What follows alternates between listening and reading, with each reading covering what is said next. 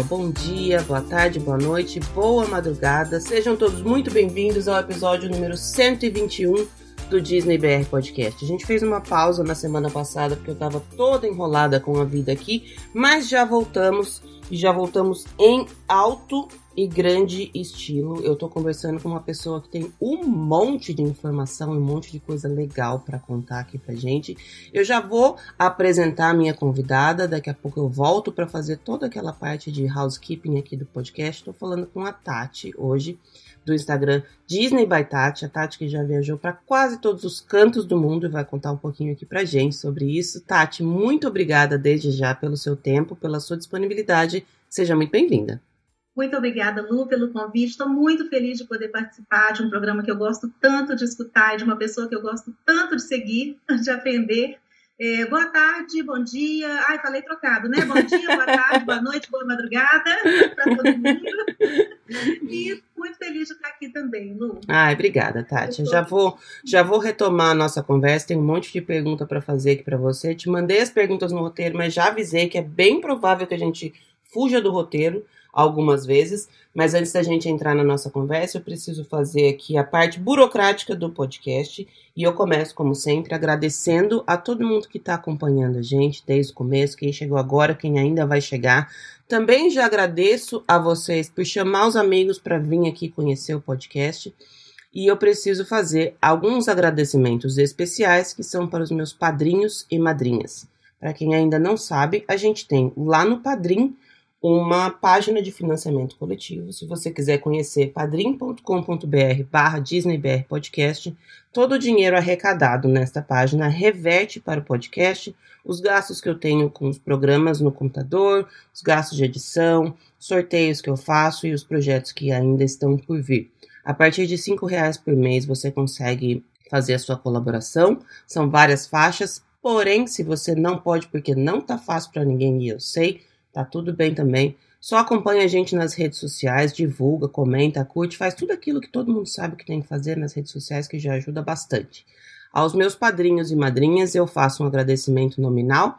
Então vamos lá para os padrinhos e madrinhas do mês de abril: Felipe Trindade, Jaqueline Góes, Lucas Martim, Annelise Almenara Menezes, Ana Karina de Oliveira Campos, Aline Motolo Xavier, Vanessa Krolikowski, Patrícia Chose, Ana Laura, Diogo Macedo, Maria Alice Aguiar, Ana Gaio, Carol Simeão, Larissa Martean, Elisa Pequini, Liliane Borges, Ana Cecília Lechugo e Tatiana Lowenthal.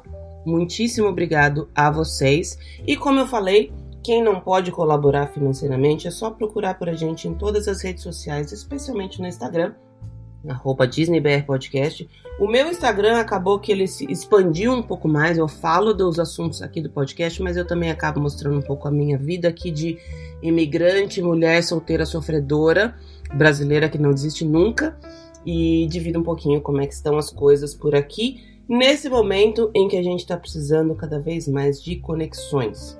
Também vou pedir para todos vocês, em qualquer um dos agregadores de podcast que vocês escutam os episódios, deixa lá o seu curtir, as suas estrelinhas, o seu depoimento, a sua recomendação. Sempre tem uma coisinha para você fazer em qualquer um dos é, agregadores que você usa. Tudo isso ajuda bastante a fazer com que o podcast atinja mais pessoas e que a gente aumente ainda mais esta grande comunidade que a gente criou por aqui.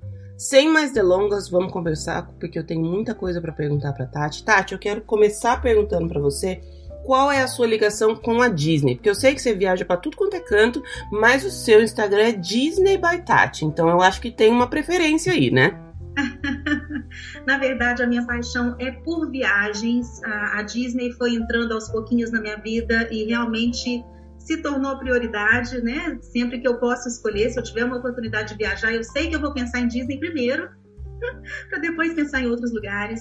É, mas a minha ligação com a Disney, ela é, começou mesmo a camada da cebola, como você mesma disse, né? Que foi aquela paixão que foi surgindo aos pouquinhos. Começou na minha adolescência. Eu não tenho muita lembrança, assim, de, não, não tenho muita recordação de quando eu era criança relacionada à Disney, não. Eu, eu vejo fotos é, em que eu estava com blusas do Mickey, em que eu estava com band-aids do Mickey quando era criança. Mas isso, é, normalmente as crianças gostam muito, né? Só que eu não tenho tanta recordação de quando era criança. Eu tenho muita recordação é, de quando eu fui pela primeira vez, que eu tinha 14 anos, fui, ao invés de fazer festa de 15 anos, fui com amigas, que os meus pais me deram a, a viagem de presente e por sinal sou grata a eles, né, pra, por essa viagem, porque foi aí que tudo começou e por tudo que eles fizeram por mim e fazem até hoje. É, como a gente tem que valorizar, né, Lu? Ai, nem porque me, me lembro que quando eu fui aos 14 anos, no ano seguinte eu já falei com eles, eu quero ir para Disney de novo.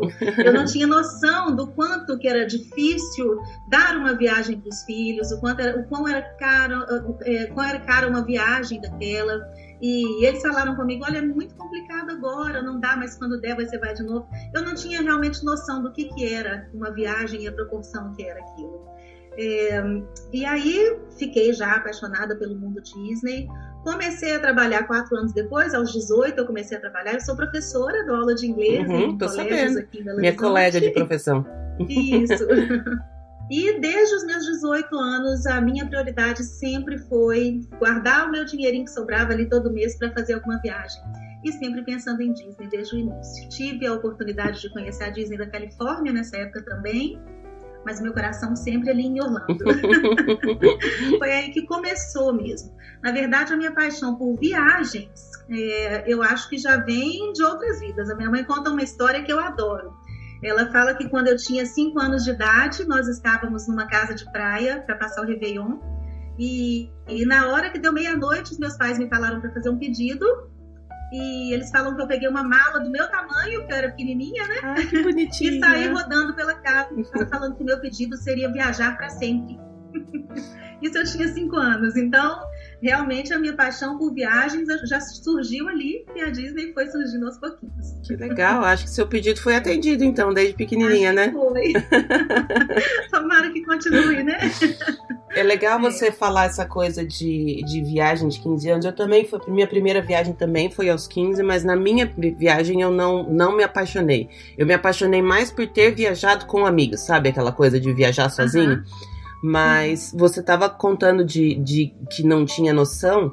E eu acho que realmente, Tati, há um não muito tempo atrás, era realmente muito mais difícil do que é hoje. Eu falo que os, que os lugares eram mais longe, parece, né? Era muito mais inacessível, precisava de um. Se hoje a gente, eu falo que se hoje a gente precisa de programação, eu não imagino como que era antes.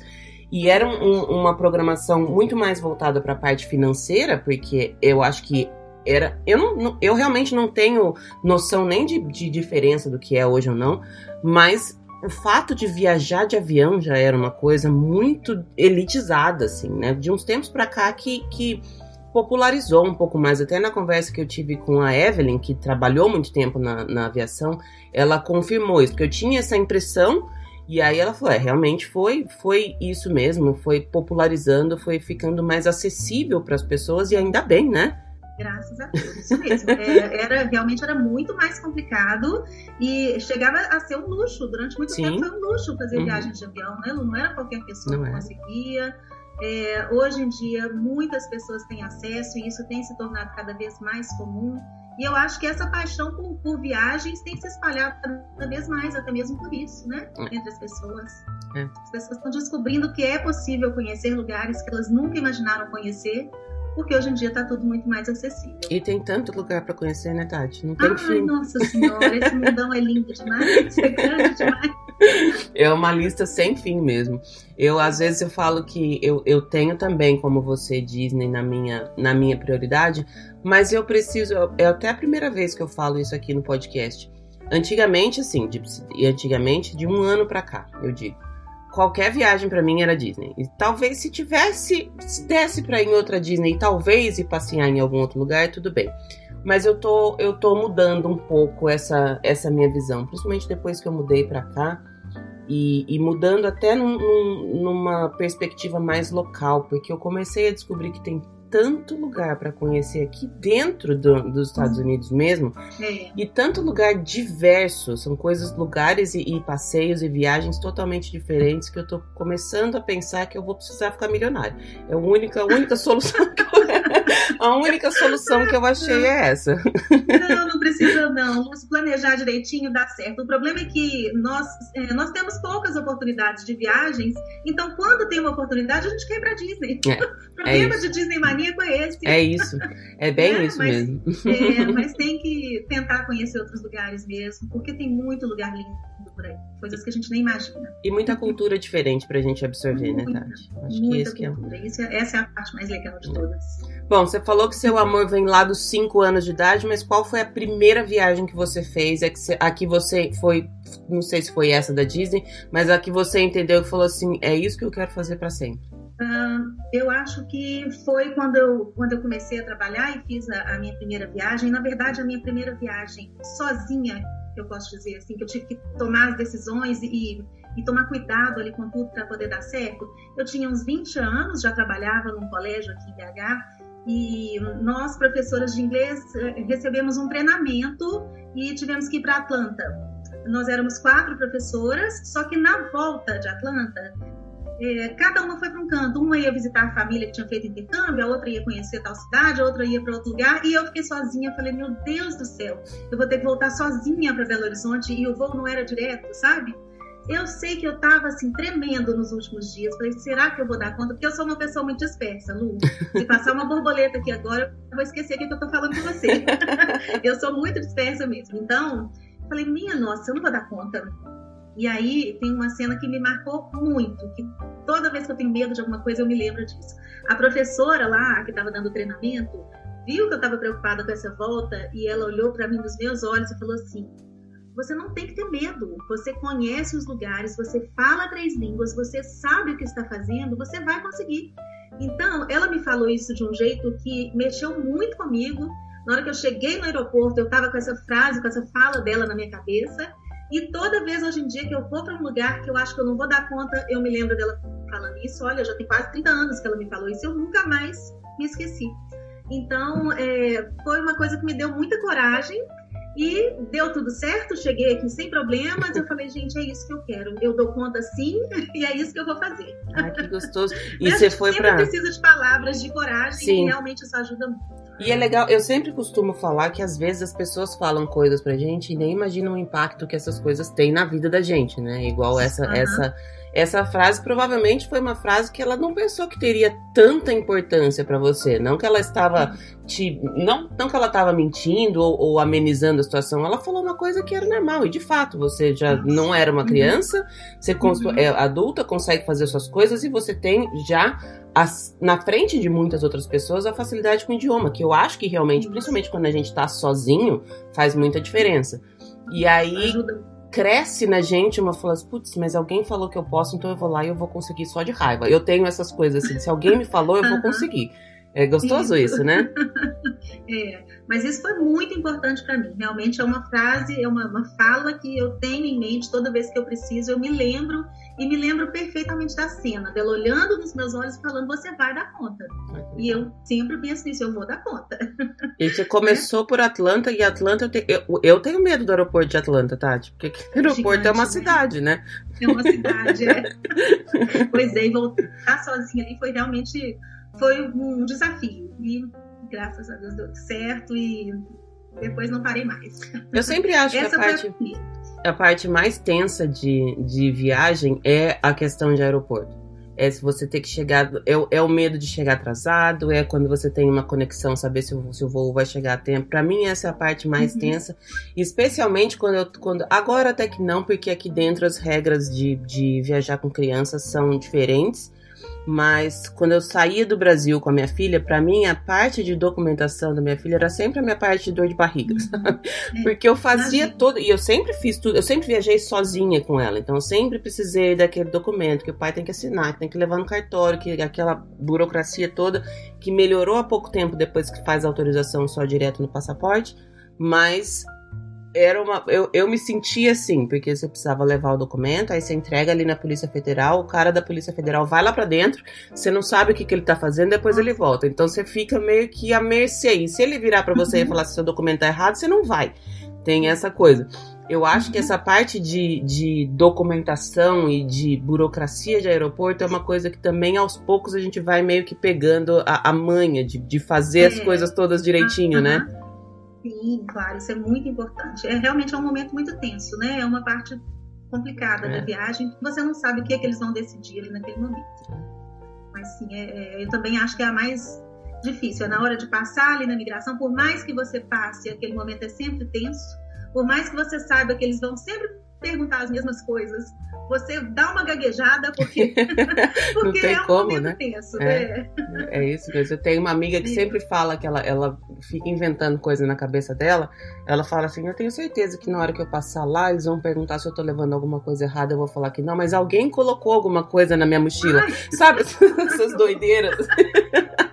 a gente começa a ficar paranoica. Né? Começa mesmo. Tem, não, não, tem que foco aqui, eu só vou responder o que eu vim é. fazer, tá tudo aqui, tá tudo certo. Tati, agora me fala da viagem que você consegue contar ainda quantas viagens para quantos lugares você já foi? Você tem uma lista? Eu, eu consigo porque eu tenho um aplicativo onde ah. eu consigo marcar todos os países que eu já visitei. Eu até agora estive em 58 países. Ai, que delícia. É, é, eu gosto muito de conhecer lugares diferentes. Eu gosto muito de repetir lugares também. Eu tenho amigos que brincam comigo que se eu não fosse tanto para Disney e se eu não fosse tanto para os mesmos lugares, eu vou muito a Nova York porque eu gosto muito. Vou não, né, gente? Hoje em dia eu não estou indo lugar nenhum. Não, mas vamos, vamos é, colocar no presente, vamos, é. mentalizar, porque já vai voltar. É, é, porque é um lugar que eu gosto muito de ir. Eu é, já fui muitas vezes para lugares repetidos e voltaria, porque quando eu gosto de um lugar, eu quero voltar sempre, né, para ver coisas diferentes. Mas eu tenho amigos que brincam que se eu não repetisse tantos lugares, eu já teria rodado o mundo inteiro. Mas é, quero continuar aumentando essa listinha aí, não por causa de números de países, mas pelas curiosidades, pelas culturas. É tudo muito rico, esse mundo é, é, é muito, muito diversificado, muita coisa diferente para ver. Qual é esse aplicativo que você usa, Tati? Chama BIN. BIN. Ele é um mapa e aí você consegue marcar todos os lugares que já visitou. Ele te mostra ali quantos números, quantos países você já foi, ah, te mostra a porcentagem, quantos, quantos por cento nos Estados Unidos você já conhece. É ah, que legal, bacana, vou baixar aqui depois. É, e de todas essas, eu sei que é meio difícil fazer uma pergunta de qual é a primeira de, de mais legal aí da sua lista, mas umas duas ou três que você acha que, que te marcaram por motivos diferentes, ou porque foram mais legais, ou porque foram mais diferentes, quais que você tem aí de, de essa daqui tá, tá especial? foram muitos lugares legais, muitos lugares diferentes, mas eu vou te dizer que foi mais especial para mim. A viagem mais especial de todas até hoje foi para Mianmar, na Ásia. É, quando eu fui para Mianmar há uns 5, 6 anos, eu fui com cinco amigas e o país viveu durante muitos anos sob ditadura. Então, assim que nós fomos, é, o país tinha acabado de abrir para turismo, tinha pouco tempo que tinha sido aberto para turismo. Então, nós éramos novidade ali para eles. É, todo mundo queria tirar foto com a gente, porque não tava, eles não estavam acostumados a ver turistas, e a felicidade deles de ver as pessoas ali. É, é, são, são pessoas extremamente simples. Nós chegamos primeiro por Yangon, que é uma cidade maior, e depois fomos para Bagan, que é uma cidade menorzinha. É, é uma cidade muito simples, ruas de terra, as pessoas extremamente simples, mas ao mesmo tempo extremamente felizes. O sorriso daquelas pessoas foi uma coisa encantadora. A energia no, no, ar daquela cidade foi uma coisa indescritível. Até hoje eu não sei explicar, porque não é um lugar assim cheio de beleza. É um lugar bonito, tem muitos templos, são mais de 3 mil templos ali, uns muito simples, outros mais luxuosos. Mas o que nos encantou, tanto a mim quanto as minhas amigas, foi uh, a energia daquele lugar. E nós pegamos um momento muito especial lá, sem querer, foi coincidência. Nós chegamos e no dia seguinte vimos que estava tendo um desfile pelas ruas, as pessoas muito elegantes, tudo muito simples, extremamente simples, mas é, vimos que eles estavam com as melhores roupas deles, eles estavam felizes ali desfilando, e aí fomos ver o que estava acontecendo. É, duas vezes ao ano tem um ritual de raspar a cabeça dos meninos que estão entrando para a escola de monges, de, de Budas, né? Uhum. E aí é, nós estávamos ali bem naquele momento, que é muito importante para eles, é, e eles comemoraram o dia inteiro e à noite fizeram um teatro num lugar muito simples também, todo mundo sentado no chão e, e um, um é, apresentador lá na frente, fazendo gracinha, vestido de palhaço, isso na língua deles, a gente não estava entendendo nada. Nós chegamos na porta e eles só convidaram, assim, com a mão, chamando para poder entrar. Nós entramos, sentamos ali no chão com eles, junto com todos os locais, não tinha turista, nós éramos as únicas. E eles tinham um pratinho de comida super simples que eles foram passando de mão em mão. Então, assim, foi muito especial esse momento, porque nós vivenciamos uma coisa muito importante para eles eu acho que é o mais legal nas viagens, né? É. Então eu voltei encantada. Foi o lugar mais especial até hoje. E Tati, como é que você escolhe os lugares que você vai? E pergunto porque, por exemplo, eu nunca ouvi falar desse lugar. Aham, uhum, é, muita gente nunca ouviu falar e algumas pessoas é, me escreveram agora no início do ano dizendo, olha Tati, aquele lugar que você falou é, sofreu um golpe, porque sofreu um golpe há pouco tempo, me amar de novo. É, eu nunca tinha ouvido falar e agora que você falou, eu reconheci nas reportagens. Uhum. Achei legal muitas pessoas reconhecerem isso, né? Lu, eu tenho mania de mapa mundi. Ai, eu tenho mania de pegar o mapa e ir olhando e pesquisando os lugares que eu nunca ouvi falar. Então, é, é uma mania que eu tenho. Eu, quando estou sem sono, aliás, eu durmo muito pouco. Sempre durmo de madrugada. E a minha mania é pesquisar lugares e passagens para qualquer lugar. então eu vou descobrindo muita coisa diferente e fico encantada com os lugares e tento encaixar ali nas minhas viagens. Minha mar foi assim. E acaba tinha... que você encontra lugares que não são muito explorados por turistas e aí você tem essas experiências bem locais, assim, né? Porque Sim. Quando você vai para uma cidade mais preparada para o turismo, às vezes eu sinto que até a, a cidade se di diferencia, a cidade muda para receber as pessoas, a cidade tem toda uma rede hoteleira, tem restaurantes, tem coisas que não são dali, que vêm uhum. para cá, para esse lugar, para trazer a, a, é, conforto, infraestrutura e tudo mais para receber esse, esse mundo de, de gente que vem por conta de uma atração, de um parque. É o que aconteceu com Orlando, que é uma cidade que meio que perdeu a sua identidade. Orlando é a cidade dos parques. Eu tô falando Orlando na, na, em tudo ali, não, não. Orlando é Disney, né? Lu? Orlando é Disney. Pessoas... Exato, não, é exato. As pessoas costumam falar isso. Eu vou para Disney. Eu não é... vou para Orlando. Eu vou para Disney. É e acabam que assim e muitas coisas, muitas, muitas outras é, coisas acontecem lá por conta da Disney e Disney, de uma maneira geral, a gente tá falando de todos os complexos de parque que tem ali, que talvez se não tivesse aquilo ali não, não iria acontecer, não, não seria é, tão, tão é, cosmopolita e, e, e, grande no sentido de tantas culturas como é. Mas essa coisa de você ir para uma cidadezinha onde as pessoas cortam a cabeça, cortam o cabelo dos meninos, isso é muito legal, Tati. Eu, eu, eu adorei essa, essa história e eu acho que ela mostra um pouco de o quanto a gente. Quanto, o quanto de coisa a gente não conhece, né? O quanto de coisa a gente não conhece, não tem noção. E uma coisa que eu acho muito legal dessas viagens também é que não precisa ter beleza no lugar, não precisa ser um lugar de natureza maravilhosa. É, a cultura é tão rica, é tão diferente da nossa, que isso me encanta. Uhum. É uma coisa que, que me faz querer conhecer outros lugares, sabe? É muito incrível conhecer outras culturas. Você normalmente vai sozinha ou você carrega gente com você? Viajo com amigas, é, ou ia muito com os namorados, né? Um de cada vez, viu? Não todos os namorados. Mas é, quando eu não tenho companhia, eu não deixo de ir, não. Eu gosto muito também de viajar sozinha. É, a primeira vez que eu viajei sozinha fora dos Estados Unidos, porque os Estados Unidos, é, desde como eu vou desde muito nova, para mim é muito tranquilo ir sozinha. Né? Ali eu não tenho medo. Tá em casa nenhum, já. Aí, né? Para mim é tranquilo. Agora, a primeira vez que eu viajei sozinha para a Ásia, é, eu estava fazendo um mochilão pelo Sudeste Asiático com um grupo de amigos e todos eles tinham que voltar mais ou menos dia 23 de janeiro e eu ainda teria mais uma semana de, de férias, eu só volto a trabalhar em fevereiro. Eu falei, gente, eu já tô aqui, eu não vou voltar agora, uhum. eu preciso ter coragem de ir para algum lugar sozinha. E aí comecei a pesquisar muito, me preparei muito, é, estudei, encontrei ali Hong Kong, porque eu vi que era um lugar onde as pessoas falavam inglês, uhum. era um lugar bem desenvolvido, com muita estrutura. E tomei coragem para ir para Hong Kong sozinha. Cheguei ali, né? No meio daquela, daquela loucura, porque a cidade é enorme, super agitada, mas eu estava tão bem preparada, eu tinha estudado tanto, que eu brinco que eu sabia as estações de metrô de cor ali, ah. mesmo escritas em chinês.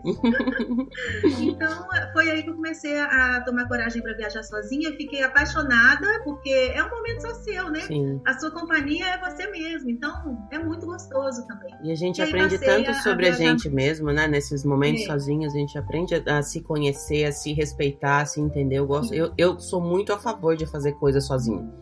Então uhum. eu, eu acho muito, muito legal. Você falou, Tati, também dessa. Eu falei para você que eu ia fugir totalmente do roteiro aqui, né? eu, tô, eu tô descobrindo um monte de coisa que eu quero te perguntar.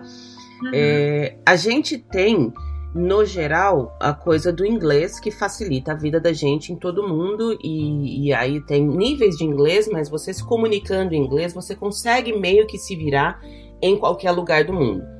Eu queria que você falasse um pouquinho da importância do idioma, e você, como professora, já puxando a sardinha aqui para o nosso lado de quem ensina, é, e também da, da dificuldade de ir para um lugar onde não se tem esse ponto comum que é o inglês, porque eu já algumas pessoas já me falaram que, que se sentiram um pouco entre aspas oprimidas, principalmente na, na, na Ásia, porque você olha para os lugares e você não sabe nem qual é a letra que está ali na placa. É, uma, é uma, uma, um choque cultural muito grande, né? É. é, você saber o inglês ajuda muito. Realmente o inglês abre portas, isso para qualquer situação, não só em viagens é muito importante. É, é muito importante que você, é, se estiver indo para algum lugar, tente entender pelo menos um pouquinho do, do, vocabulário básico daquele lugar, como cumprimentar, como falar bom dia, isso é importante também. Mas o inglês te salva, mesmo que você não saiba falar bom dia naquela língua. Se você falar good morning, eles vão entender. Uhum. Então, é, já abre portas, né? É, mas é uma coisa que eu falo, Lu, não deixar de viajar porque não sabe inglês ou porque não sabe outra língua é, é, eu acho que o inglês é importante para a vida, não é para as viagens. Sim. Então, quem puder e tiver condições de investir, deve investir mesmo, porque isso vai fazer toda a diferença. Mas eu já viajei para muitos lugares onde ninguém falava um A de inglês. No interiorzão da Turquia, por exemplo, era só turco o tempo inteiro. É, que mais? China, dependendo dos lugares, né? É, eles também não falavam nada, absolutamente nada em inglês e nem era lugar turístico, então as placas todas em chinês. É, você tem que pesquisar bastante para onde vai, é, se virar na mímica, uma coisa que eu costumo fazer muito nas minhas viagens. Eu levo print de tudo quanto é lugar que eu quero visitar ou comidinhas que eu quero descobrir onde ficam, porque se eu não souber perguntar, eu mostro. Uhum. Eles vão te mostrar, mesmo que seja com o dedo, vão apontar e você vai chegar onde precisa. Mas é, se preparar para isso. Agora, sem dúvidas que o inglês é muito importante e abre portas. É legal essa, essa sua dica da, da, de levar o print, levar as coisas anotadas, porque isso é uma coisa que a gente não se. Principalmente quem trabalha só com, com planejamento Disney, você meio que deixa de lado a parte de, da comunicação, porque você vai conseguir se comunicar de uma forma ou de outra, especialmente na Disney em Orlando, que você vai achar gente falando em português, inclusive, em qualquer uhum. lugar. É só você dar três passos para lá ou para cá que você acha alguém que vai que vai te ajudar nesse nesse ponto. Mas essa dica de levar coisas anotadas e de mímicas, ela é super legal. Eu nunca tinha pensado nisso. É um, um, um tipo de planejamento além, é mais uma camadinha da cebola do planejamento aí, né, Tati? Uhum, Porque sim. você tem que considerar que talvez você não vai conseguir perguntar alguma coisa para alguém, né? Uhum, sim. É, quando eu estive no Japão, no Japão eles não falam inglês e a gente tem a impressão de que todo mundo fala ali, né? Eles não falam inglês e, e, nem mesmo dentro dos parques da Disney. Uhum. Isso foi uma coisa que me chamou a atenção, porque eu achei que ali eles falariam. Mas eu já tinha visto muita comidinha diferente, muita coisa bonitinha que eu queria experimentar ali e não encontrava nos restaurantes, ou algumas tinham mudado de acordo com a informação que eu tinha visto. E eu mostrei vezes o príncipe que eu queria encontrar, nos lugares que eu queria ir, apesar deles não falarem, eles são super solícitos, então eles me puxavam e me levavam até onde eu queria. Isso me salvou muitas vezes. Então, já tem que ir com tudo pensado, o que você quer visitar, o que você quer fazer, que dá certo. Já prepara os flashcards aí, um espacinho de, com a caixinha dos cartões na, na mala. Legal. Você falou, Tati, da, de viagens para Turquia. Uma das coisas que me veio na cabeça de te perguntar, você já foi em algum lugar que a cultura com relação à mulher era muito diferente, que você teve que tomar alguns cuidados com relação a isso? Eu pergunto porque eu, eu, o meu irmão mais novo morou uma época em Abu Dhabi. E para minha cunhada foi muito difícil a adaptação uhum. dela. É lógico que morar e visitar são duas coisas completamente diferentes, mas é uma, a cultura, você tem que entender o que acontece com a cultura, como é que funciona e tudo mais. E em alguns lugares para mulher é, é, complicado, né? Sim, sim. É, eu, quando, eu normalmente viajo por conta própria, Lu. Eu faço meu planejamento, eu não costumo viajar por agências, eu gosto de fazer tudo, mesmo porque eu sempre viajo de modo econômico eu preciso priorizar algumas coisas se eu quiser realmente fazer as viagens. Eu não posso fazer, infelizmente, eu não consigo fazer uma viagem é, com agência o tempo inteiro, onde tem os melhores hotéis. Eu não tenho condições de fazer isso. Então, eu priorizo os passeios, eu, eu deixo o dinheiro que eu tenho ali para viajar para conhecer os lugares e faço viagens mais econômicas. Se precisar, eu fico em hostel. Se, se eu tiver é, como chegar em determinado lugar de avião ou de trem, eu vou de trem para pagar menos. Eu tenho que priorizar algumas coisas. Uhum. É, mas quando eu fui para o Egito, para a Índia e para a Jordânia, eu quis contratar um guia nesses lugares. É, pela, foi a primeira vez que eu fiz isso, exatamente por causa da cultura deles e por ler muito que não é bom as mulheres viajarem sozinhas, porque não é tão seguro. Eu estava com uma amiga nesse, nessas três viagens e nós contratamos um guia e realmente fez toda a diferença. É, por exemplo, no Egito, o único dia que nós não passamos com o guia, que foi o último dia, nós falamos com ele que queríamos andar ali sozinhas mesmo para ver o mercado. Na volta, eu mandei uma mensagem para ele e falei: Você acha que é seguro a gente voltar agora de táxi para o hotel? É, ele falou: Não, deixa que eu vou encontrar com vocês aí. Os guias lá são uns amores, são uhum. muito atenciosos. É, e aí ele foi nos encontrar foi até o táxi, conversou com o taxista em árabe, a gente não estava entendendo nada. Depois ele virou e falou assim: vocês não vão sozinhas, não, eu vou com vocês até o hotel. É, então, assim, é, você vê que é, precisamos, nós precisamos de ajuda ali, né? Se, se, estivéssemos sozinhas, não sei. Ele, ele fala que é, provavelmente ele iria querer cobrar mais, uhum. o taxista, é, ou dar mais voltas, por sermos mulheres e não sermos dali, talvez ele né, quisesse ganhar um pouco mais em cima de nós. Então, é, nós tivemos essa ajuda e tivemos esse cuidado. Dos três lugares, temos um guia para poder cuidar mesmo, ajudar e, e, explicar tudo, que também faz toda a diferença, né? É, volta Mas também na, na, no ponto de que é importante a gente conhecer o destino para onde a gente vai, né, Tati? Porque esse tipo de, de, de informação não é tão fácil a gente chegar nesse tipo de, de informação que um lugar não é, não é muito seguro para determinados grupos de pessoas, ou mulheres, ou crianças, ou o que quer que seja, por questões uhum. culturais mesmo. Mas faz toda a, a, a, diferença, porque você falou que talvez nesse caso ele ia cobrar um pouco mais. E isso é até é uma coisa meio que comum, não, não uhum. infelizmente. Não só com mulheres. Não é. só com mulheres. Mas tem coisas que são um pouco mais complicadas, especialmente uhum. com relação a mulheres, especialmente em determinadas é, culturas. Né? Uhum. eu estava falando da minha cunhada, que ela comentou que ela descobriu quando estava lá já que você não pode ter demonstração de carinho de, entre marido e mulher, namorado, você não pode Isso. abraçar, você não pode beijar no meio da rua, porque. Não, não pode andar de mãos dadas. Exato. Uhum. Então tem algumas coisas que você precisa saber. Às vezes a gente meio que toma por, por, por garantido que algumas, alguns algumas culturas, alguns costumes que a gente tem aqui são comuns no mundo inteiro e na verdade uhum. não é, e você pode meio que entrar numa fria numa dessas, né? É, aham, uhum, sim. É, mas é, questão assim de cuidado por ser mulher, eu, eu tomei desde o início para todas essas viagens. Eu gosto muito de ler, como eu te falei, eu leio muito. Então eram lugares que eu realmente precisava tomar mais cuidado e já fui tomando esse cuidado, já saindo daqui com tudo uhum. preparado para isso. O que, que você teve de perrengue? Porque nesse tanto de viagem, eu acho que você deve ter um livro só de coisa que deu ruim aí no meio dessas coisas todas, hein, Tati? Lu, eu acho que o meu perfil não, não deveria se chamar Disney by Tati, deveria chamar Perrengues by Tati. Perrengue é o que eu mais tenho. Eu imagino. Alguns engraçados, outros meio assustadores, mas assim, é, o lugar onde eu passei mais perrengue foi na Índia.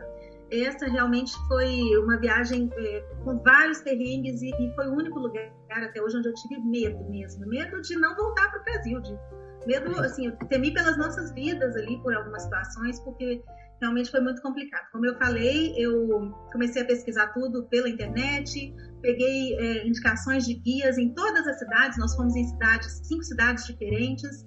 Acabei encontrando em, em referências na internet um, um indiano que me ajudou muito através do WhatsApp. Ele organiza é, passagens, ele compra suas passagens de trem que você não consegue comprar com seu cartão de fora, ele é, te ajuda a agendar visitas e ele providenciou um guia para cada cidade, para mim e para essa amiga. E realmente esse, esse rapaz foi um anjo na nossa vida. Foi ele que fez assim, praticamente tudo certo, porque sem ele nós não teríamos conseguido fazer nem a metade. Uhum. É, quando nós chegamos em Varanasi, que é a cidade onde passa o rio Ganges, é onde tem a cremação dos corpos toda noite, a cidade é uma loucura, Lu. É barulho o tempo inteiro e são labirintos, são becos, a cidade é bem espremidinha e tudo ao mesmo tempo. É vaca, tuk-tuk, macaco, carro, moto, tudo ao mesmo tempo, tá tudo quanto é lado. Não tem uma mão para um lado, mão para o outro, é tudo misturado.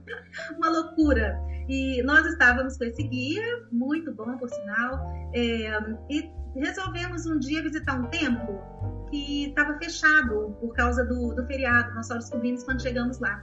E aí pedimos uma sugestão, ele falou: olha, eu vou levar vocês numa vila que é muito diferente aqui e poucos turistas vão, é, mas os que vão gostam muito. Ela é conhecida por ser uma vila muito antiga, é, tem famílias tradicionais que fazem o sari, sabe aquele pano uhum. maravilhoso da Índia, né? Aqueles coloridos.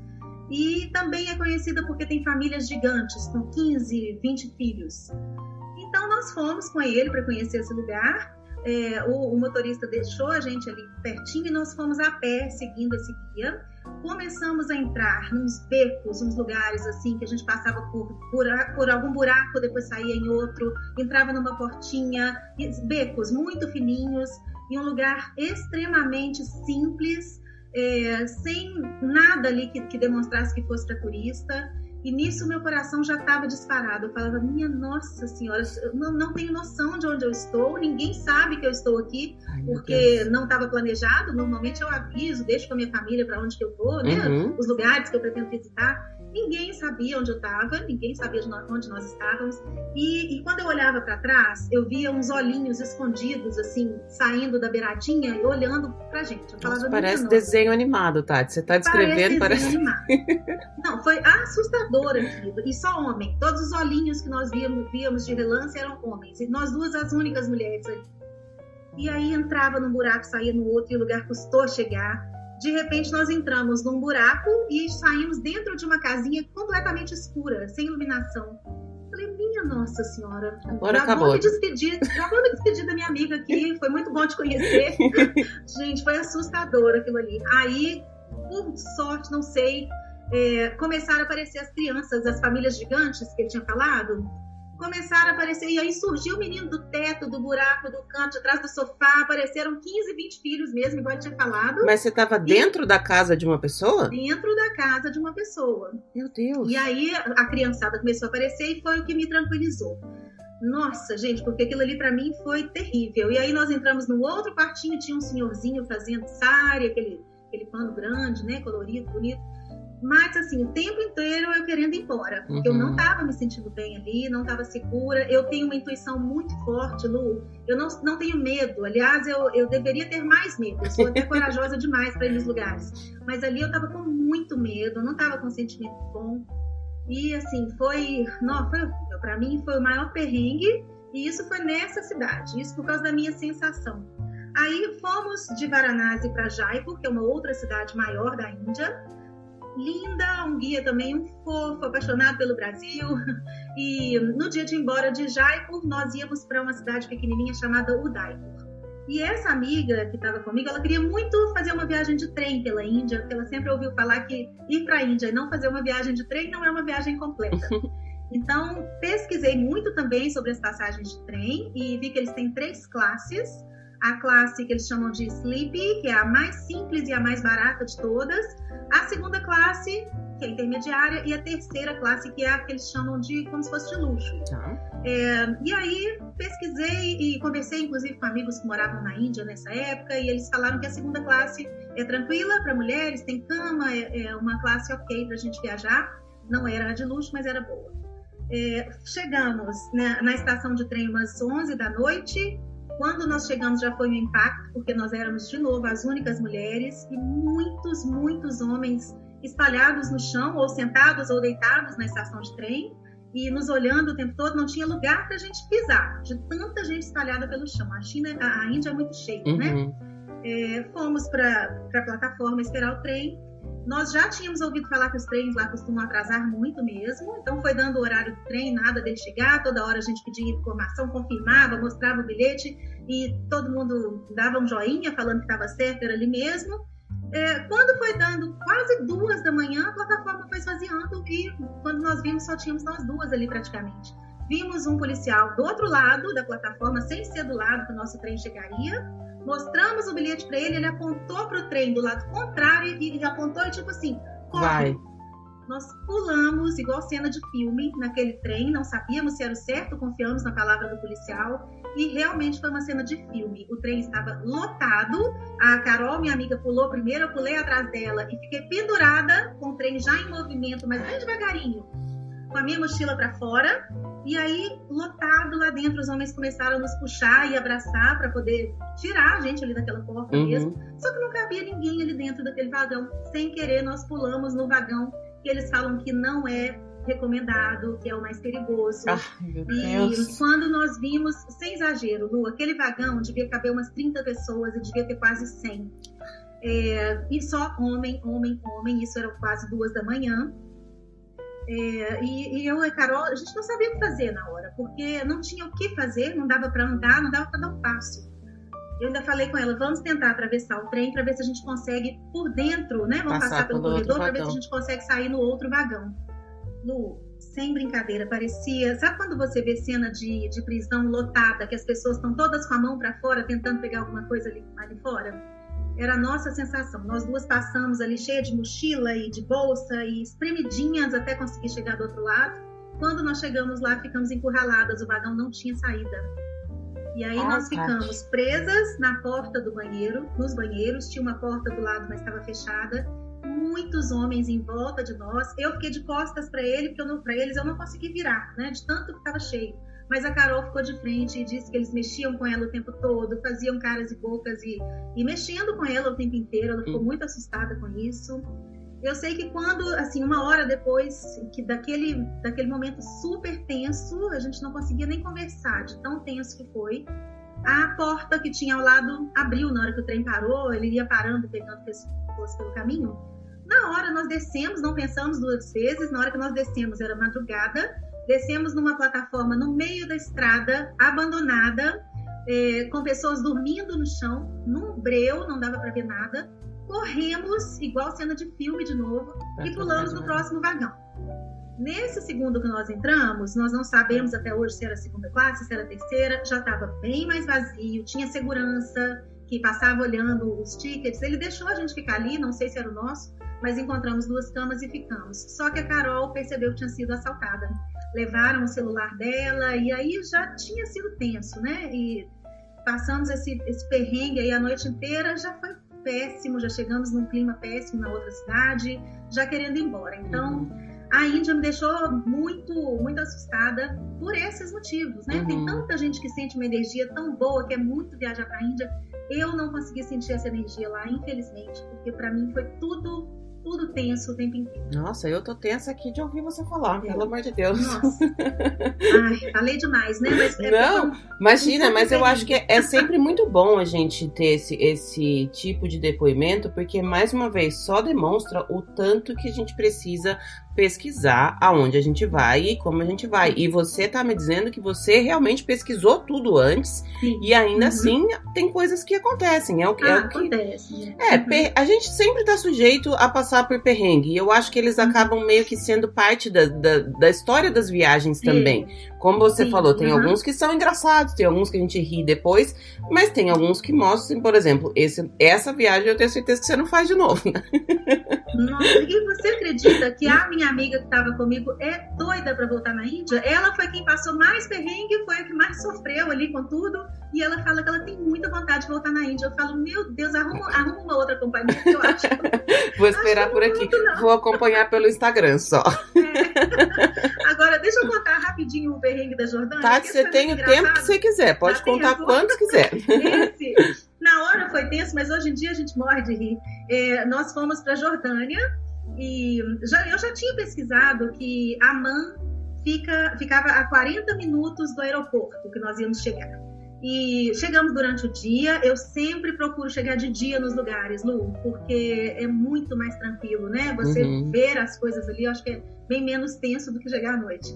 E já vi que, que tinha como ir do aeroporto para a cidade ou de táxi ou de ônibus ou de van. Mas eu preciso contar um detalhe antes. Eu não sei explicar porquê, mas eu tenho pavor de pegar Uber e táxi sozinha. Eu acho que é coisa de outra vida, porque nunca aconteceu nada comigo. mas se eu tiver que pegar um Uber, se eu tiver que pegar um táxi, aqui em BH mesmo, eu vou tremendo. Eu não gosto de entrar sozinha, não sei porquê, não sei explicar. Uhum. É, é de outra vida mesmo. e aí chegamos no aeroporto de Amman, é, vimos que, que o lugar do ônibus estava fechado as vans, ninguém sabia falar nada de inglês, ninguém conseguia explicar nada, então não conseguimos pegar a van também. Bom, então vamos chamar um Uber, né? É o jeito. Mas pelo menos eu não estava sozinha, eu estava com uma amiga. Uhum. Chamamos um Uber pelo aplicativo. Rapidinho chegou um motorista novinho, devia ter uns 20 e poucos anos, falava mais ou menos inglês. É, mostramos para ele o endereço do hotel. E na hora que nós saímos do aeroporto, nós demos de cara com uma barreira policial, também de filme, vários policiais com a roupa toda preta, só com os olhos de fora e aquelas armas enormes, todos com uma arma na mão. É, de repente, esse motorista do Uber vira pra gente e fala assim: pelo amor de Deus, não fala que eu sou Uber, porque é proibido aqui no país. Mas ele falou isso, já estava em cima da barreira, não dava nem tempo de perguntar para ele o que, que, a gente podia fazer. Aí eu virei para Carol e falei: Carol, finge que você não está entendendo nada de inglês não tinha o que fazer. Aí paramos, é, na hora que ele parou o carro, chegou um policial de cada, em cada janela, um policial falando com o motorista em árabe, um policial começou a fazer perguntas para Carol e outro para mim. Lu, a, o primeiro policial falou assim para Carol: é, qual o seu nome? Ela falava Brasil. Aí ele me perguntava: quantos dias vocês vão ficar? Eu falava Petra. É, sabe? Coisas assim. Ah, eles foram fazendo umas perguntas e a gente falava coisa nada a ver para fingir que não estava entendendo. Aí eles pediram nossos passaportes, nós entregamos os passaportes, eles entraram lá e sumiram com o nosso passaporte. Pode até ter sido pouco tempo, mas para nós eu acho que aquilo ali foi, foi uma vida. Eles, eles não voltavam com os passaportes. E enquanto isso, o motorista suando, conversando em árabe com o, com o outro policial.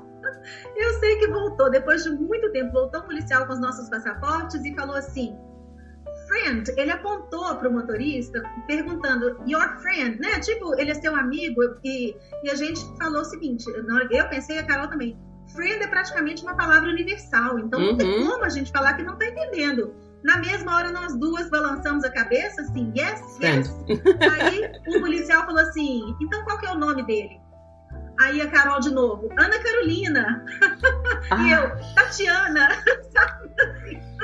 Meu Deus do Gente, céu! Que situação! Mas o mais engraçado não foi isso. Na hora que ele perguntou qual o nome dele, o motorista virou pra gente e começou a mexer a boca, querendo falar o nome dele pra gente fazer leitura labial em árabe. Que jeito! Como que a gente ia descobrir o nome dele ali naquela situação, né? Eu sei que os, os, policiais desistiram de fazer pergunta, eles viram, eles devem ter pensado, gente, essas duas não sabem nada mesmo, deixa elas entrarem. Desistiu, mas depois que nós fomos, né, pegamos essa estrada aí de 40 minutos para chegar em Amman, o motorista, o tempo inteiro, a viagem inteira, foi falando thank you, thank you, thank you, o tempo inteiro. Ele não sabia falar inglês muito bem, mas ele agradeceu o caminho inteiro e chegando lá, ele não queria cobrar, para você ter uma ideia do quanto devia ser perigoso uhum. Esses países têm umas leis muito rigorosas, Sim. né? Uhum. Então nós não sabemos o que poderia ter acontecido com ele se soubessem que ele era Uber. E ele agradeceu o tempo inteiro. Nós só conseguimos pagar, conseguimos pagar porque colocamos o dinheiro no bolso dele. Ele não queria aceitar de forma alguma. Que doideira. Hoje em dia a gente ri muito disso, das perguntas em inglês e a gente respondendo nada a ver. Ele querendo que a gente fizesse leitura labial em árabe, foi muito engraçado. Como era o nome dele, Mas... Tati? Você lembra? Não lembro, contas? mas eu sempre brinco, brinco que devia ser Mohammed, porque todo mundo ali Todo mundo chama Mohammed. Não, nós não, não, não soubemos o nome dele, eu acho que no aplicativo devia ter, mas era tudo em árabe. Uhum. Então, qualquer palavra ali podia ser o nome dele. Não sei. Coisa. É, é- E é estranho funcionar o aplicativo se é proibido lá, né? Funciona. Mas isso, Lu, eu não sei se você já ouviu falar. O Uber foi proibido em muitos lugares durante um certo tempo. Uhum. Aqui mesmo no Brasil, teve uma época que estava proibido. Eu lembro, dava altas, altas greves, altas brigas com Isso. taxista e tudo com mais, né? taxistas, Isso. Então eu acredito que lá esteja assim também, ou estava na época, né? Nossa, gente, mas que aperto. Hoje é- em dia é engraçado. É, Mas- então, é isso que eu ia falar. São coisas que, que hoje em dia é engraçado, mas ainda bem que você nem soube o que poderia acontecer ali, né? Porque talvez você Nem. poderia entrar num, num- num- numa fria de verdade, né? De verdade. É. E essa coisa outra de- coisa, o risco, né? Ele podia levar a gente onde Exato, ele quisesse. exato. Não era nada Não, e, esse, e pega- eu tenho uma aflição muito grande de não estar junto com o meu passaporte quando eu viajo. Pra mim, eu tenho vontade de algemar o passaporte em mim, sabe? Eu sempre penso nisso, onde tá meu passaporte, eu prefiro deixar ele comigo, eu não vou entregar pra ninguém, eu não vou mostrar pra ninguém. Essa é uma coisa que... Porque você se perde. Se você não tiver passaporte, você não é ninguém fora do, do, do país, né? Lu, eu, eu, eu viajo sempre de mochila, eu só viajo com uma mochilinha de 7 quilos, eu sou mochileira mesmo, sabe?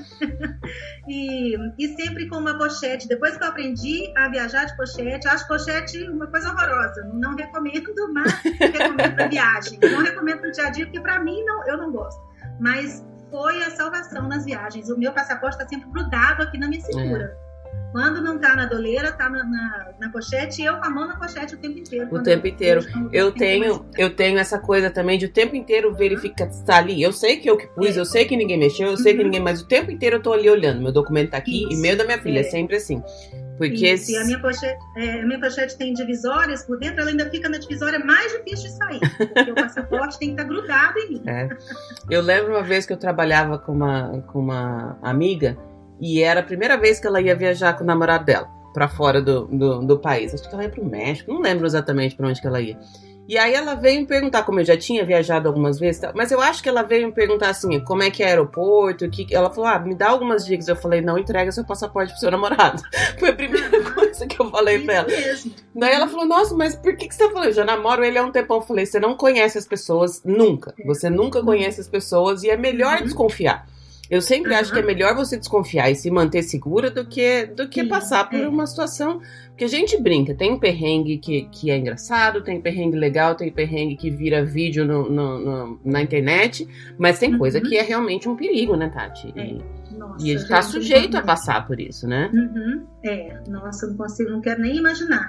O perrengue do passaporte é o único que eu não quero passar nunca, pelo amor de Deus. Porque sem passaporte você não é ninguém. ali, Não é né? ninguém. É, E até você explicar que você não é ninguém, ainda demora um tempão ainda, né? É. Tati, você falou que as suas viagens são mais no, na- no modelo econômico, que você prioriza algumas coisas. O que, que você acha que é super importante você fazer na sua viagem? E eu pergunto porque, pra mim, por exemplo, parte gastronômica é uma parte muito importante. Eu gosto de comer, Sim. experimentar coisas diferentes. Às vezes eu separo ah, um dia, dois dias eu quero ir num restaurante um pouco mais caro, eu quero. E aí você Uhum. tem que ir ajustando ali o, o orçamento. O que, que é prioridade Isso. nas viagens pra você?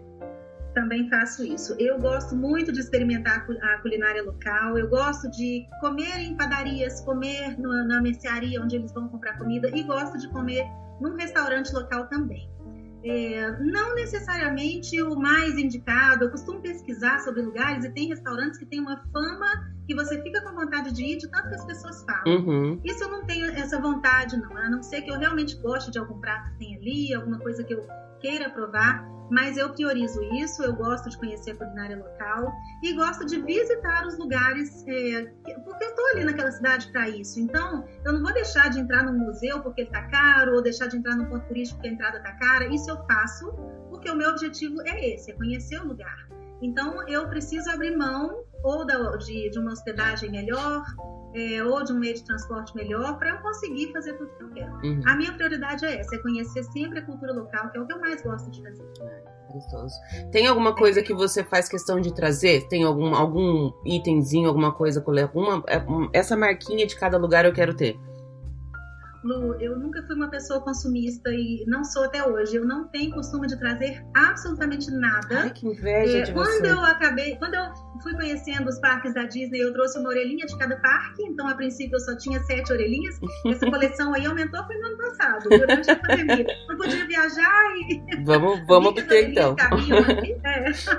vi, fui, vi que as orelhinhas cabiam ali e fui completando a estante. Mas quando eu me mudei para esse apartamento aqui, é, eu tenho uma estante ali que é fixa, que são quatro prateleiras, e eu não tinha o que colocar nessa estante, porque eu, eu sou muito a favor do minimalismo, sabe? Eu não sou de comprar coisas para casa, eu só compro coisas que eu realmente vou usar, eu não compro coisas para ficarem paradas. Então eu não tinha nada de decoração. Aí eu comecei, depois que me mudei para cá, comecei a trazer uma lembrancinha que coubesse na mochila, porque eu não viajo de mala, não uhum. tinha como despachar. Sempre uma coisinha pequena para completar essa estante. E aí eu acabei trazendo a, a, é, miniaturas de pirâmides do Egito, eu trouxe é, os Budas da Tailândia, trouxe um panda da China, as matrioscas da Rússia. Fui trazendo essas lembrancinhas e acabou que ficou uma estante bem legal, multicultural mas contra a minha vontade, porque aquilo ali tudo parado. E o pior de tudo, eu que limpo, né? Então eu tinha que tirar aquilo ali toda semana para limpar. É, porque... Eu falava, gente, pra que que eu fui comprar isso? E essas coisinhas pequenininhas juntam muito pó, né? Nossa senhora, e aqui tá muita poeira porque tá tendo obra aqui ao lado e eu tinha que tirar aquilo toda semana. Eu já, já não gostava de ter comprado, ainda tinha que ficar tirando para limpar. Aí que me incomodava mais. Mas assim, acabei trazendo essas lembrancinhas por conta do apartamento mesmo, para ter o que colocar ali. Porque eu não tenho, eu não tenho essa vontade de trazer nada, sabe? Eu vejo as coisas, acho lindas. Uma coisinha ou outra eu trago quando eu gosto muito e eu sei que eu vou usar. Mas recordações para poderem ficar paradas eu realmente não tenho. Elas estão todas não, no coração, trago. as suas recordações. Não. Não, mas eu não sou de comprar mesmo. Até mesmo quando eu vou pra Disney, eu não, não compro. Não sou de comprar nem as coisas de lá que são tão lindas. Preciso andar mais com você, Tati, porque é. nesse, nesse ponto aí eu, eu falho, viu? É. eu tenho algumas coisas. Eu gosto, eu gosto de trazer essas coisinhas. Eu gosto, assim, talvez de um imã de geladeira, um chaveiro, alguma coisa assim. Eu, eu, eu gosto. Mas de fato, a gente acaba acumulando tanta coisa que não precisa né? É. E assim, é, eu não fui para 58 países também, então eu não tenho 58 coisas. Tem esse, esse ponto também. Quando você falou do imã aí, eu me lembrei. Quando eu comecei a viajar para fora, isso tem muitos anos, no início, o meu namorado gostava de trazer um imã de cada lugar, mas isso passou a virar um problema, porque nós tínhamos que chegar no lugar e já procurar um imã. Às ah. vezes a gente chegava num lugar muito simples que não tinha imã para vender e ele ficava desorientado. A gente rodava, rodava, deixava de passear para procurar imã. Virou uma obrigação. Então, é, virou uma obrigação. E depois de um bom tempo, nós tínhamos duas caixas lotadas de imã, porque no, no começo ficavam na geladeira, depois passou. Não tem mais, geladeira. Essa, essa, essas caixas estão lotadas de imãs, estão até paradas lá na casa dele. Hoje em dia somos muito amigos, somos ex-namorados, mas muito amigos. Eu falo com ele, Dani, o que, que a gente vai fazer com esse tanto de imã? Ficou tudo parado. É. Olha o tanto de dinheiro parado dentro dessas pois caixas. É. Então, paramos com os imãs também. Ah, interessante. É, é, é, legal esse, esse ponto de vista. Esse é um, é um, ponto que eu preciso melhorar. Eu preciso diminuir um pouquinho o meu, o meu. Eu não sou muito consumista, não, mas ainda dá para ser menos. Eu sei que dá. Uhum. Mas uhum. É, é interessante essa, essa visão de que e as coisas que você viu estão dentro de você, né? As suas lembranças estão aí, todas elas. Sim, porque isso. eu não sei quanto tempo faz que você fez essas viagens que você comentou, mas a impressão que eu tenho é que você enxerga todas elas muito claras aí na, na sua mente, né? Elas estão todas bem guardadinhas aí, né? Isso, e eu tenho uma memória boa, sabe? Então eu me lembro de muitos detalhes das viagens. Eu, eu consigo relatar essas viagens mesmo tendo feito há 20 anos, sabe? Eu tenho uma uma memória muito boa e, e muito clara das viagens. Ai, é, uma coisa que me ajuda muito hoje em dia são as fotos. É uma pena que eu não tenha fotos das viagens mais antigas. Eu tenho uma ou outra, mas aquelas horríveis, né? uhum. né? péssimas, que eram ou revelada, né? Bolo. É, que é o que o, o turístico está ali pela metade, porque você só via depois que revelar. é uma pena, porque as fotos realmente me ajudam muito, os vídeos hoje em dia. Hum. Isso me ajudam a, a lembrar e manter claras as memórias. E reviver, né? Eu sempre gosto reviver. de olhar fotos um pouco mais antigas e falar, olha, isso aconteceu isso nesse dia, eu comi tal comida, era boa, não era, conversei com, é. esse, com um garçom. Eu gosto bastante de, de, voltar é, nos lugares através das fotos. É. E é muito gostoso, né? É. Ver viagem. Bom demais. A gente viaja de novo. Seu próximo destino, Tati, você sabe? Pode, pode ah. falar, desculpa. desculpa, eu brinco que são três momentos na viagem é, que são muito bons. É, o momento do planejamento, porque planejar é quase tão gostoso Ai, quanto viajar. Uhum o momento da viagem e o momento das recordações, quando você volta e começa a reviver aquela viagem, também é um momento muito gostoso. Você sabe que às vezes eu tenho essa coisa de. Eu adoro planejar a viagem também, de, de preparar, de ver onde vai, que dia que vai, que horas que vai. Eu sou meio de ficar meio que organizando. De, às vezes não funciona que aquilo que a gente tem na, na mente acaba que não dando certo por N situações. Mas eu tenho essa coisa de estar no planejamento da viagem, e aí quando vai chegando muito perto, eu não quero que chegue. Porque parece que na hora que você viajar vai acabar aquilo ali. Acabar. E daí aquele, aquele tudo que você estava preparando, organizando, tudo vai chegar no fim. Então é estranho, uhum. porque assim, quando falta bastante tempo, você quer que chegue logo, porque você tem ansiedade de ir, de fazer, mas uhum. quando tá chegando perto de ir, eu quero que passe devagar, falando, acho que eu não vou querer ir, não, porque quando eu for, eu vou ter que voltar e vai acabar aquilo ali. que loucura, né? Pois é. Tati, você tem um, um, próximo destino aí quando a gente voltar a viver em, em um mundo normal? É, eu tinha planejado para o ano passado, para o meio do ano, porque janeiro e julho, que são as minhas férias, são as férias escolares, são, o, são os períodos que eu tenho mais tempo para viajar. Uhum. Eu tenho 40 dias em dezembro e janeiro, então são os períodos que eu faço viagens mais longas, mais distantes. E julho eu também procuro ir para algum lugar diferente que não seja Disney. E Disney eu vou encaixando ou nos feriados, que parece que é corrido, mas eu tenho algumas folgas na semana que eu sempre coloco propositalmente o meu horário hum. disponível ali na escola, coladinho com o feriado, sabe? Aquele horário ali tá, não posso. Para poder bom. É uma vida inteira baseada na viagem, né? Sempre, tô sempre olhando o calendário do ano seguinte para dar minha disponibilidade. então, é, eu deixo para ir à Disney quando eu posso nos feriados e deixo para fazer viagens longas em janeiro e julho. Para o ano passado, eu tinha programado ir para o Irã e para o Azerbaijão em julho. É, já tinha pesquisado muita coisa, são dois lugares que eu tenho muita vontade de conhecer, são lindos e não é tanta gente que vai, assim, não. então é difícil achar é? informação, sabe? Eu estava pesquisando muito. Mas, infelizmente, o Irã foi um dos primeiros lugares mais atingidos aí pela pandemia, logo no começo. Então, eu parei de pesquisar e, e preciso voltar, porque eu ainda quero muito ir para lá, depois que isso tudo passar. Uhum. É um lugar que eu quero muito ir. Mas é, o lugar dos meus sonhos, que eu quero muito ir algum dia, é o Butão, na Ásia. É, eu tenho a impressão de que lá vai ser tão especial quanto Mianmar porque lá é considerado o país com a população mais feliz do mundo. Uhum, eu já ouvi falar os reis, isso. É, os reis, eles determinaram que a felicidade das pessoas é mais importante que o produto interno bruto do país. De tudo. E, e, é um país incrível. Ali eu quero muito ir, mas esse eu acho que ainda vai demorar um pouquinho, porque é um país muito caro, difícil, de difícil acesso. Uhum assim que eu puder, é para lá que eu quero ir. eu queria que você me falasse um pouco agora, Tati, voltando para o nosso mundinho Disney aqui, das Disney da, da Ásia, porque eu tenho a impressão, eu nunca fui, é, um, é uma vontade que eu tenho, mas está distante também, porque primeiro porque é super caro, depois porque, enfim, eu tô num momento da vida que não dá para eu me organizar nesse sentido, mas eu acho que são as, uh, as, os parques da Disney que, que mais se diferenciam, lógico que tem os pontos em comum, com os que a gente conhece aqui, mas que tem todo esse lado cultural também. Me fala dos parques de lá, de qual você mais gostou, do que, que você achou. Pode dar uma, uma visão bem geral do, do, dos parques que você conheceu lá na Ásia antes de falar dos parques, eu também pensava igual a você. Eu falava, gente, é muito distante, é muito caro. Acho que eu nunca vou conseguir ir para outro lado do mundo. Não era nem pensando em Disney, não. Hum. China nem passava pela minha cabeça. Ainda mais um dia ir sozinha para a China, imagina. é, mas eu comecei a pesquisar muito e, Lu, é possível, tá? Eu te falo que uma viagem para os parques da Disney da Ásia não fica mais cara que uma viagem para Orlando. Olha! Pensa, é, pensa bem, é, em Orlando você tem ali sete, oito parques principais e você vai não quer ir um só. É. Quem prepara uma viagem acaba se preparando para ir para vários parques em Orlando uhum. e não é uma coisa barata. Quando você chega na Ásia, você tem no máximo dois parques, que são os do Japão. Uhum. Mas se você for para Hong Kong, é um parque só. Se você for para Shanghai, é. é. um parque só. Uhum. Então, isso já, já, já cai corta bastante, o seu gasto. Né? Uhum. Né? Ao invés de oito, você vai pagar para ir em um ou dois. É, tem muita coisa gratuita para fazer na Ásia, nessas, nessas cidades todas.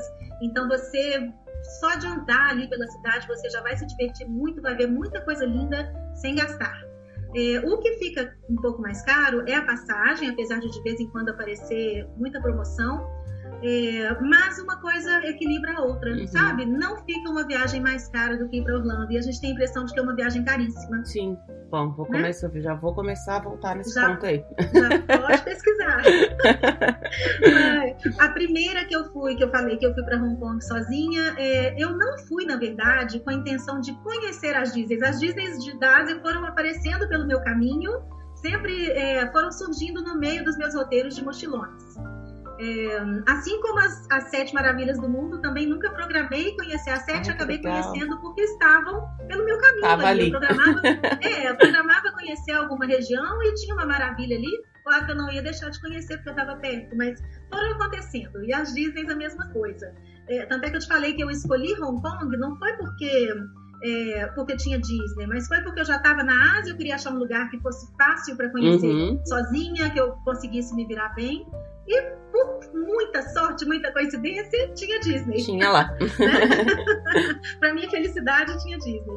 É, conheci Hong Kong e fiquei tão apaixonada, não só pela cidade, é, não só pela Disney, que eu voltei nos dois anos seguintes de novo, de tão apaixonada que eu fiquei por Hong Kong.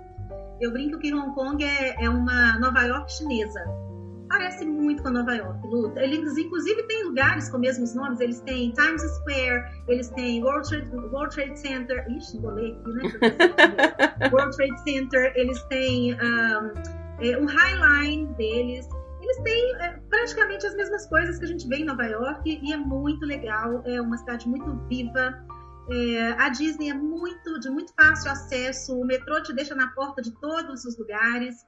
E foi muito gostoso conhecer. É um uhum. lugar diferente, é, eles são muito modernos, é uma cidade muito moderna. E a Disney de lá, é, muito, ela era menorzinha, agora eles fizeram uma expansão, né? uhum. né? Mas é, eles adaptaram algumas atrações por causa da cultura, Sim. por causa da religião. Então, a minha atração preferida de todos os parques é a Mansão Mal Assombrada eles não deixaram de fazer a mansão, mas eles têm uma mansão adaptada. Tanto é que eles chamam de Mystic Manor, não é a. Não é mal assombrada, né? Não é haunted. Uhum. E ao invés de fantasmas, eles têm um macaquinho que vai te mostrando tudo junto com o mordomo ali dentro da casa. Tudo muito lindo, muito diferente. Essa dizem que é, um, que é uma, uma das atrações mais legais desse parque, né? Eu escuto muita muito gente legal. falando que ela é maravilhosa, né? Maravilhosa. E quando você já conhece as outras, então fica mais legal ainda, porque você vai comparando, vai vendo o que, que tem de diferente, o que, que eles fizeram e que deu super certo também. Uhum. Então é muito gostoso. E é um parque pequenininho, precisa de um dia só mesmo. Eu não sei se eu dei sorte todas as vezes, porque eu só consigo no inverno, é mais distante, então eu tenho que ir em janeiro, né? Sempre peguei os parques muito vazios. Nas três vezes que eu fui no parque de Hong Kong, eu peguei super vazio, não consegui ir em tudo. Um, depois de Hong Kong, eu fui para. Ah, deixa eu só falar uma coisa: que eu acho que das três da, da Ásia, acho que se alguém quiser começar a conhecer as de lá, a Hong Kong é a, é mais melhor. indicada, porque eles falam inglês em Hong Kong. É, o metrô deles é excelente, o aplicativo deles é em inglês e te leva para todos os cantos da cidade. É uma cidade relativamente barata porque não tem imposto, os hotéis não são baratos mas por não ter imposto, é um lugar muito bom para compras, por exemplo. A Disney de lá é a mais em conta, as coisas, os produtos que você quiser comprar lá é mais em conta porque não tem imposto. Uhum. Então é um bom lugar para começar. E outra coisa, não precisa de visto. Né? Olha, também não sabia dessa. Não, brasileiro não precisa. Então é a que eu mais indico para quem quiser começar Boa. a conhecer a Disney da Ásia. é, de lá eu fui para o Japão, eu estava com uma amiga nessa viagem, mas ela não é tão fã de Disney, então ela não quis ir para Disney. É, cheguei em, em, Tóquio, pesquisei bastante. Tóquio, de todas, eu acho a mais difícil de, de você é, se virar ali sozinho, porque eles não falam inglês e porque o metrô deles é muito difícil de, de entender. É, não é um metrô simplesmente com os nomes das estações e você vai seguindo. Não tem o um aplicativo em inglês, pelo menos quando eu fui não tinha. E os nomes todos em japonês. É, eles usam uma, numeração também para cada estação, é um pouco confuso para entender mesmo. É, quem nos ajudou foi um grupo, inclusive, de jovens. Os jovens normalmente são mais disponíveis e falam inglês, né? Uhum. Não são todos, mas falam. Nós estávamos na estação um dia, pedimos ajuda, inclusive de funcionários, e ninguém falava inglês, e esses jovens nos ajudaram. Foram super atenciosos, baixaram um outro aplicativo em inglês, nos mostraram como é que fazia, como é que funcionava. Aprendi e fui sozinha no dia seguinte para a Disney de, de Tóquio. É, também tem muita sorte, estava bem vazia. Eu acho que no inverno costuma ficar. É, eu acho que foi sorte mesmo, Tati, porque Muita eu escuto sorte. falar que pelo menos as do Japão são sempre muito Sim. cheias, né? Sim, isso. Dei muita sorte. Você vê minhas fotos e fala, gente, não é possível. Na hora que eu cheguei, eu tomei um susto, porque na entrada tava um formigueiro, não cabia gente. Eu brinco que agora eu descobri por que, que os japoneses andam assim, com os pezinhos juntinhos, devagarinho. É porque, porque não tem. É jeito mesmo. É bonitinho aquele jeito de andar, né? E a entrada na Disney foi assim, com os pezinhos juntinhos e todo mundo devagarinho. Eu falei, nossa, eu não vou conseguir nenhuma atração, tá muito cheio. Só que chegou lá dentro, todo mundo se espalhou. Não é uma Disney tão grande, mas todo mundo se espalhou. Então eu tive, assim, momentos que eu tava sozinha em alguma atração. Que legal. Dei muita sorte mesmo. Uhum. Isso foi na Tokyo Disneyland. Uhum. É, uma coisa que eu achei muito legal, que é diferente nos parques da Ásia, é que os personagens usam roupinhas típicas japonesas. Uhum. Eles estão com roupinhas é, do Japão, isso é muito bonitinho, é diferente dos outros lugares, né? E eles têm é, algumas atrações diferentes que nós não temos aqui, que são características, comidinhas muito diferentes, bonitas e realmente gostosas. Ai, que bom. Então dá vontade de provar tudo. Eu fiquei encantada. A Disney do Japão também é linda. No dia seguinte, a minha amiga foi comigo, ela quis conhecer a Tokyo Disney Sea, porque uhum. lá são dois parques. Uhum. A Disney Silo é um sonho. Esse é, essa é a minha primeira, das da Ásia, é a minha primeira, da minha prioridade. Isso. Tem que ser mesmo, porque é, eu brinco que é uma Disney que não parece Disney, parece ser um concorrente da Disney ao mesmo nível. Olha. É, você entra e não tem impressão de que está na Disney, porque você não tem referências de Disney ali na entrada. Você tem um canal de Veneza com as gôndolas, você tem uma praça enorme, tipo as praças da Europa não, não parece Disney, você não se sente na Disney, quando, só quando você anda mais um pouco que você começa a ver assim um Woody gigante, uhum. você começa a ver lá longe o castelo da Pequena Sereia, aí você vê que tá na Disney, mas é muito diferente e muito linda, muito, muito diferente de tudo que eu já vi. Fiquei encantada. Esse parque, sim, eu peguei lotado. É, não, mas também eu não estava preocupada em ir nas atrações, porque eu estava tão encantada com o lugar e só de ficar ali e vendo as coisas diferentes eu já estava satisfeita, já sabe? Satisfeita. O que desse para fazer de atração já estava ótimo, era lucro, mas só de estar ali vendo aquela beleza toda já foi lindo. Uhum. Ali realmente estava muito cheio. Foi o único que eu não consegui ir em todas as atrações. Entendi. mas é lindo. E aí a última ficou de Xangai? E a última foi de Xangai. Eu queria é, conhecer a cidade a, a Carol que estava comigo, ela não conhecia a muralha da China ainda, e eu já conhecia, tinha ido numa outra viagem. Então nós nos separamos aí no mochilão. Ela foi para Pequim e eu fui para Xangai. Cheguei lá sozinha de novo. Foi mais um desafio porque é, tem o maior metrô do mundo, o mais movimentado do mundo, aliás. Realmente é uma loucura, é um formigueiro o tempo inteiro. Mas foi outro lugar que eu estudei bastante. O metrô é facílimo de usar, facílimo, e muitas informações, muitas placas em inglês também. Uhum. Então foi bem tranquilo. Fui sozinha também para Disney. Fiquei encantada. Aquele castelo é um impacto por causa do tamanho. Uhum. É, mas o que eu fiquei mais impressionada é o uso de tecnologia nas atrações. É uma coisa de outro mundo. Outro mundo. A, a, atração do Piratas do Caribe, para mim, é a mais linda que eu já vi na vida. É. Eu nunca vi algo tão bem feito igual essa atração, porque lá é num barquinho também, igual nas outras atrações, só que o cenário todo em, não sei se 3D, eu não sei explicar aquilo, é gigantesco. É, parece que tem uma onda gigante que vai te engolir, é muito real, muito perfeito. Os movimentos, os bonecos não são animatrônicos, eles são para mim é gente aquilo ali, porque são muito, muito perfeitos. então, assim, é uma coisa impressionante. Por mais que eu tenha filmado, tenha feito fotos, não dá para ver. Não registra, né? Por essas imagens, o tanto que é perfeito, é maravilhoso. É, essa também. Da, da de Hong Kong é a, a Casa Mal Assombrada, que me fala, a mansão, e a de Xangai é, é o Piratas do Caribe, que é o que todo mundo fala que são as, as é o carro-chefe, né, da, da, dos parques, assim, o que, que é o mais Isso. diferente, o mais legal, que se você tiver que escolher só em uma atração, vai nessa, né? Essa, sem, sem dúvidas, essa é maravilhosa, muito bem feita. Nunca vi um negócio tão diferente, muito lindo. Legal. Tati, da onde veio a sua ideia de você criar seu Instagram? E por que, que você colocou o nome dele de Disney, sendo que você tem tantas outras coisas para falar aí? Eu tô impressionada é. com você, eu já quero marcar mais uns 3, 4 episódios pra gente ir, e vamos fazer por continente da próxima vez, ó. Pode deixar. Olha, Lu, a minha paixão mesmo é, é por viagens, mas eu comecei a falar de Disney porque é o que eu tenho mais conteúdo mesmo. É, e no ano retrasado, antes dessa, dessa pandemia surgir, né? É, muitas pessoas começaram a me escrever pedindo sugestões, pedindo para ajudar a fazer roteiros. Tanto é que eu faço os roteiros. Eu não trabalho com agência, eu não sou agente de viagens, mas eu faço os roteiros quando me pedem. É, e principalmente no ano passado, quando, quando começou a pandemia, quando começou a quarentena, muitas pessoas começaram a me escrever pedindo dicas porque precisaram adiar a viagem para esse ano e estavam perdidas, não sabiam por onde começar.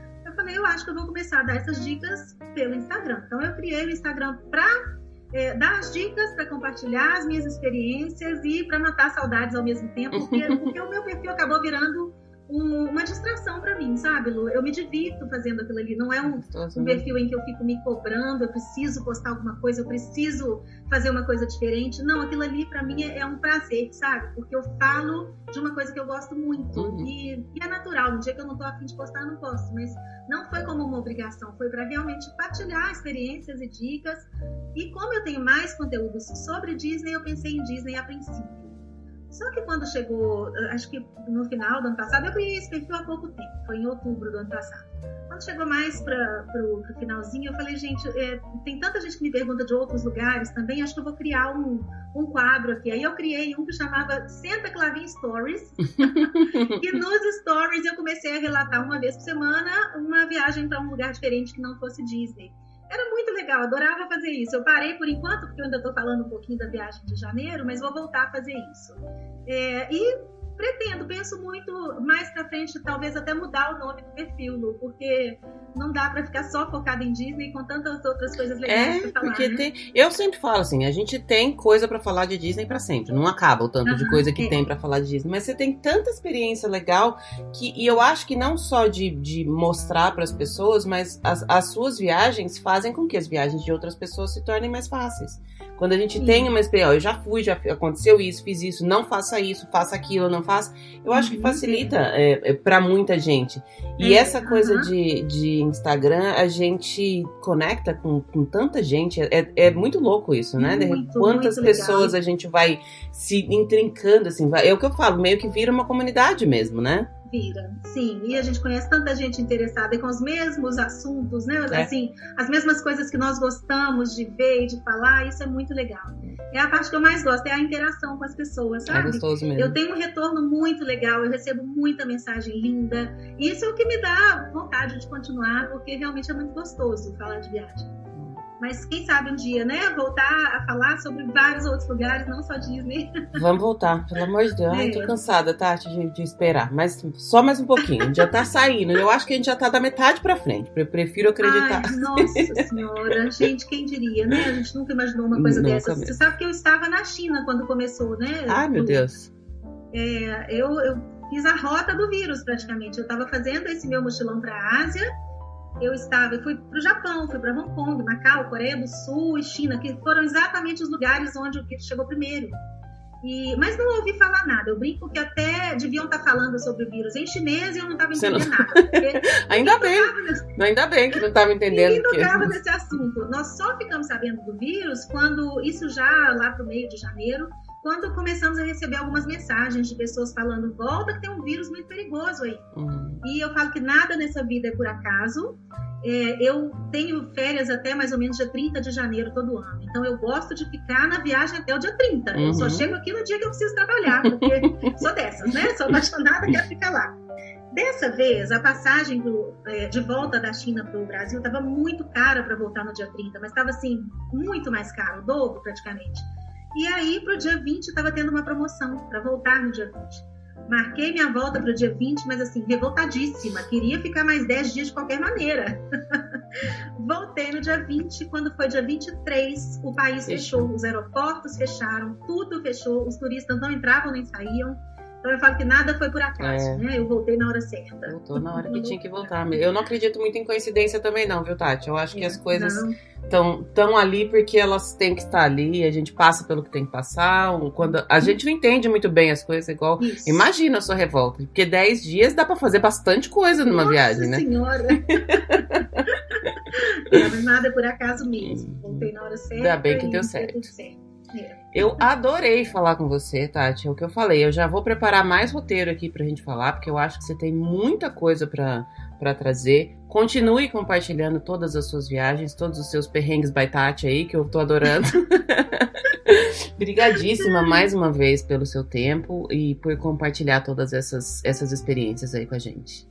Eu que agradeço, Lu. Obrigada pelo convite, obrigada por tudo que você nos mostra aí, seu dia a dia. É muito gostoso te acompanhar. Eu acho muito engraçado que tem hora que eu olho e falo, gente, a Lu tá muito mal-humorada hoje. Aí, eu E aí eu falo, é isso mesmo. Por que, a gente tem que aparecer aqui só na hora que tá bem? Ah, não. Tá eu... Não, dá muito trabalho você ter que criar um personagem e ter que ficar é. segurando aquele personagem. Falei, isso. não, gente, não e dá. A... É, mas aí o legal é que depois você muda seu humor e já começa a falar coisas pra gente ouvir, que, que a gente se diverte.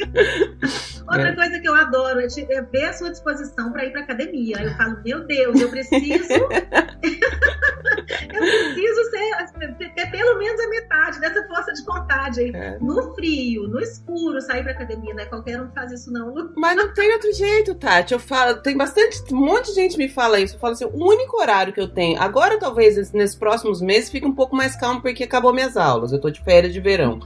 Mas se eu não for cedo, eu não vou. E eu, assim, uhum. eu meio que acostumei meu corpo a fazer exercício, então eu sinto falta. Eu não tô super feliz de ter levantado às 5 horas da manhã, não tô pulando de alegria como eu tô feliz de acordar cedo para ir pro parque, por exemplo. Não tô. Mas tem que fazer, a gente faz o que tem que fazer, faz parte. É. Isso mesmo. obrigada mais uma vez, Tati. Adorei a conversa. Eu que agradeço, Lu. Muito obrigada.